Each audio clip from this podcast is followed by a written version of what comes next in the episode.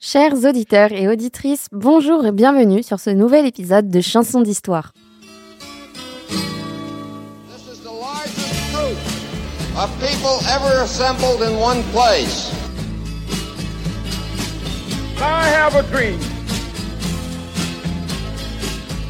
Je m'excuse de le faire devant cette assemblée presque exclusivement composée d'hommes. Ich bin ein Berliner.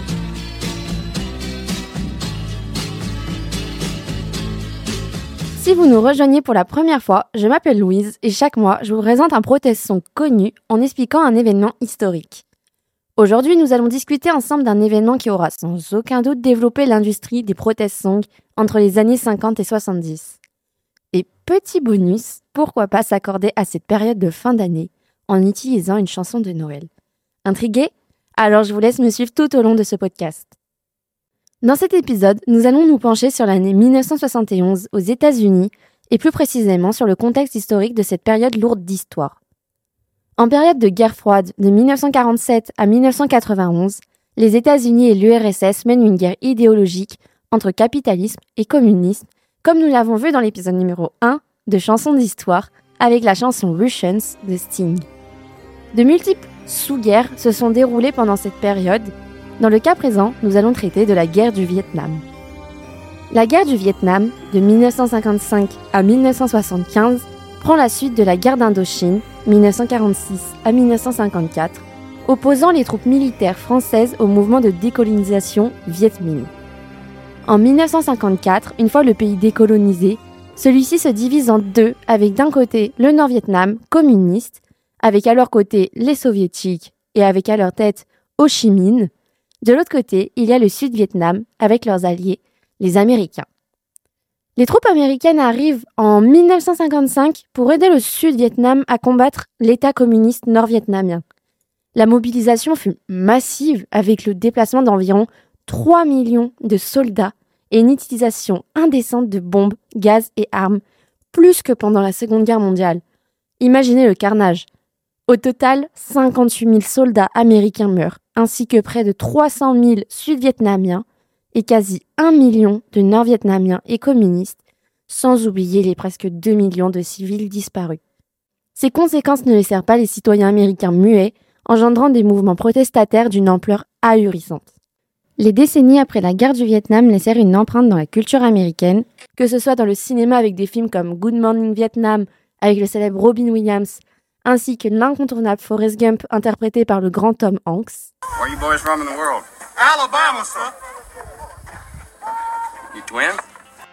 Nous ne pouvons évidemment pas oublier le mouvement hippie, génération baby boom proclamant la paix et s'opposant à la société de consommation et de guerre, avec la naissance d'une culture musicale historique vouée au protest-song avec par exemple le festival Woodstock d'août 1969. Et nous reviendrons plus particulièrement sur cet événement dans un prochain épisode. En l'an 1971, plus précisément le 1er mai, près de 40 000 jeunes activistes américains bloquent pacifiquement les rues de Washington pour protester contre la guerre du Vietnam. Les Américains se soulèvent pour protester contre cette guerre. Les participations militantes sont très diversifiées, que ce soit sous forme de mobilisation, manifestation ou alors de musique. On y vient. Vous allez découvrir le protest song de l'épisode. Et si je vous dis protest song de Noël, vous vous dites bien que je parle pas de ça.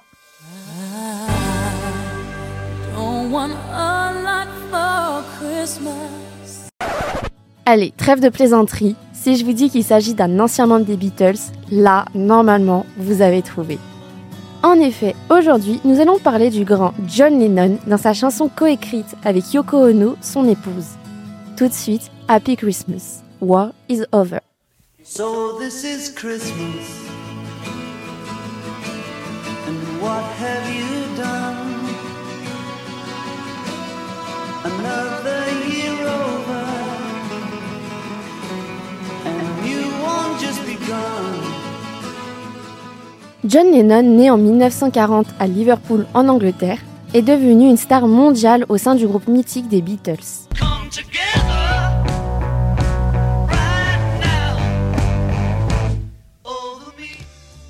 L'artiste quitte le groupe en 1969 pour partir vivre avec sa compagne Yoko Ono, elle-même artiste, aux États-Unis. Mais le chanteur n'arrête pas pour autant la musique en entamant une carrière solo à succès, carrière dans laquelle il devint un artiste engagé contre la guerre, proclamant la paix. Il réalisa des sons pacifistes emblématiques et des actions de protestation comme rester au lit pendant une semaine avec sa compagne, recevant des journalistes pour faire part de leur action. Figure majeure des protestes songs des années 60-70, voici quelques-unes de ses plus grandes œuvres.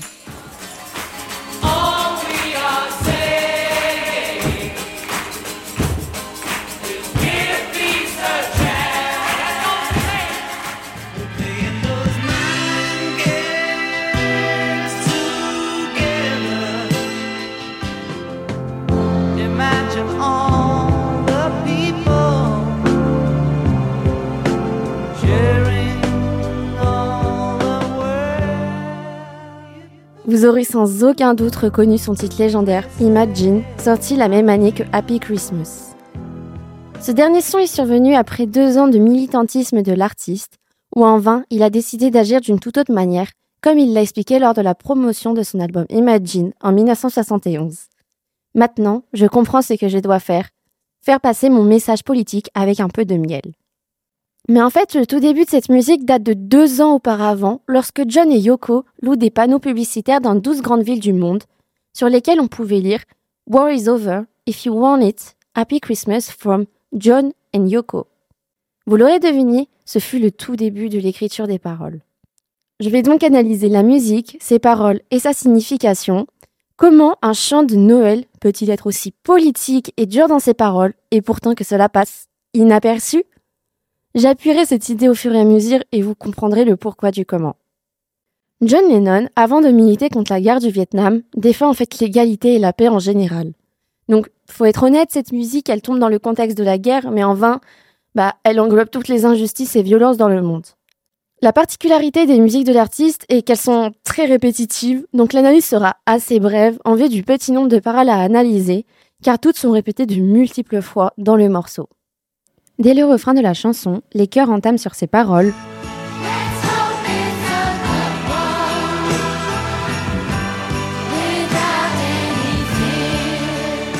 Je cite Espérons que s'en sera une bonne, sans aucune peur. Nous pouvons comprendre ici que John Lennon met en quelque sorte, si on peut vulgariser la chose, le défi que l'année suivante, plus personne n'ait peur. Par le terme peur, il sous-entend évidemment les situations de guerre, car rappelons-le, tout le monde est victime de la tension d'une possible attaque nucléaire. Mais ici, la peur parle aussi pour les peuples pauvres dans les pays en guerre où des milliers d'humains et d'enfants meurent. C'est ainsi que tout au long de la musique, le chanteur met en avant des différences en les nommant directement.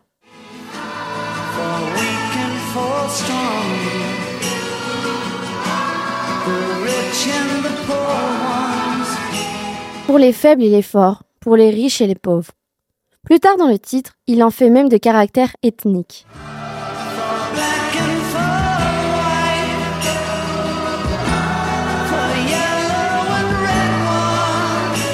Pour les noirs et les blancs, et les jaunes et les rouges. Ici, il est clair et net que pour les noirs et les blancs, il fait sans aucun doute un rappel à la ségrégation, très présente aux États-Unis à cette période, mais surtout, dans le contexte actuel, lorsqu'il parle des jaunes et des rouges, ce sont les Vietnamiens et les communistes. Happy Christmas englobe donc absolument tous les êtres humains, quelle que soit leur couleur de peau, leurs origines, idéologies et croyances. Ça vous rappelle pas un peu les paroles d'Imagine, ça? C'est alors que nous pouvons parler de la protestation. Dans un monde divisé et très hiérarchisé, John Lennon met tout le monde sur un même pied d'égalité, qu'ils soient noirs, blancs, jaunes ou rouges. Toutes ces personnes ne doivent plus craindre pour l'année qui arrive.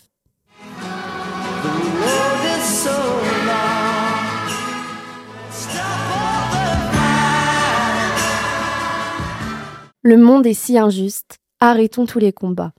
John Lennon lance avec cette musique un appel à rejoindre la lutte contre la guerre du Vietnam et toutes les guerres du monde en fin de compte. C'est comme s'il mettait les faits devant nos yeux et nous posait la question Bah, tu veux que la guerre finisse, non?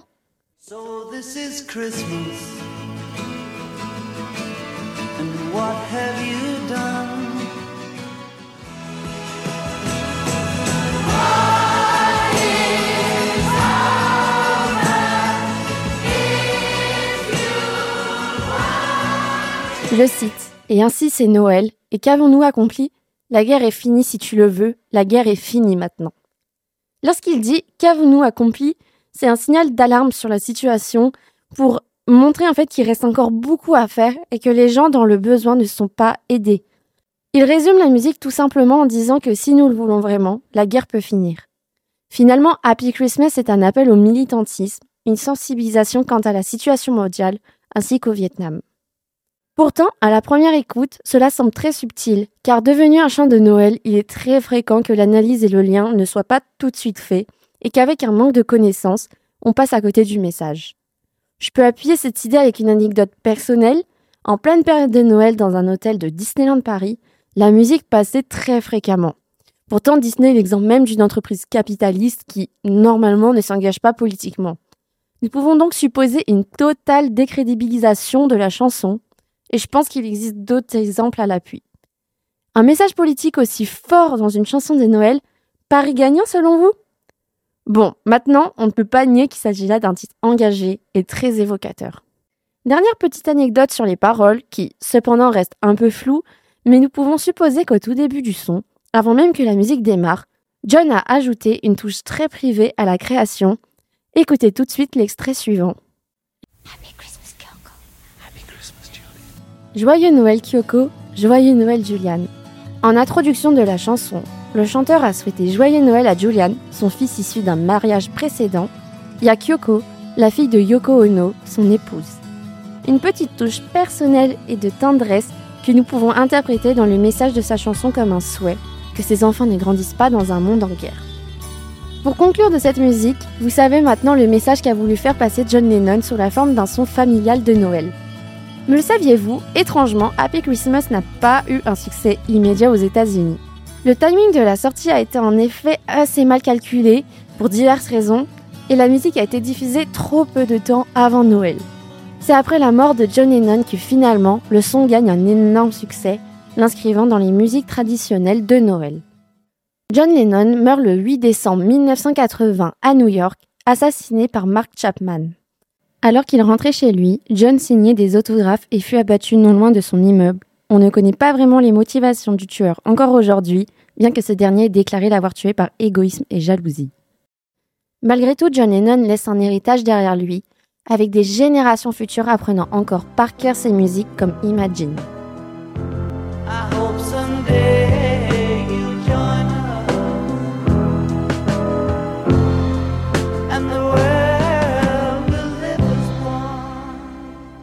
Sur ce, le troisième lieu vous souhaite un joyeux Noël et une très belle fin d'année. Rendez-vous fin janvier pour le prochain épisode de Chansons d'Histoire, fort en anecdotes et en émotions. À bientôt!